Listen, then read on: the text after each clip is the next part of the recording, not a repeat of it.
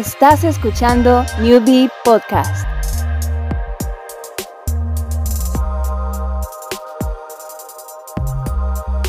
En el episodio de hoy, número 3, hablaremos sobre las cosas que tienen un valor verdadero y eterno.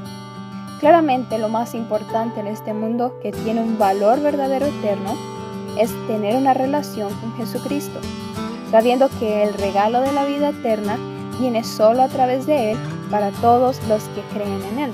Como dice Juan 14:6, Jesús es el camino, la verdad y la vida. Nadie va al Padre sino por Él. A continuación, el episodio número 3. Construyendo cosas de valor eterno. El sistema de valores de este mundo nos quiere hacer creer que debemos obtener todo lo que podamos de la vida, creando afanes diarios por alcanzar las riquezas, logros y éxitos desviándonos del único enfoque que como hijos de Dios deberíamos tener.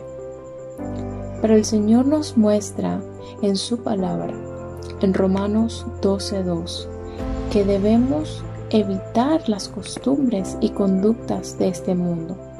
Debemos transformar nuestra manera de pensar, tener la mente del reino ya no buscar obstinadamente los bienes materiales que ofrece este mundo, sino más bien, como dice en Mateo 6:33, buscad primeramente el reino de Dios y su justicia.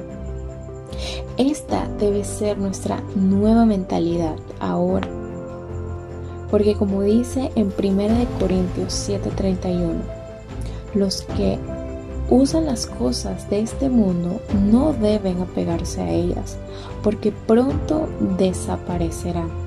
Y en 2 Corintios 4:18 nos dice el Señor que las cosas que se ven son temporales, pero las que no se ven son eternas.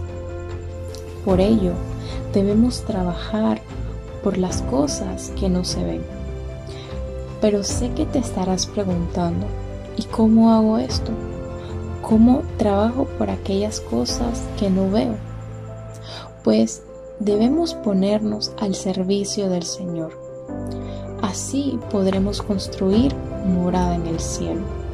Somos creados para buenas obras, según Efesios 2.10, para el servicio del Señor, a través de lo que Él nos ha dado, los dones espirituales. Utilicemos estos dones para edificar sobre el fundamento de Cristo con oro, plata y piedras preciosas y recibiremos recompensa en el cielo. ¿Y tú, con qué material estás construyendo? Para escuchar episodios anteriores, síguenos en nuestras redes sociales.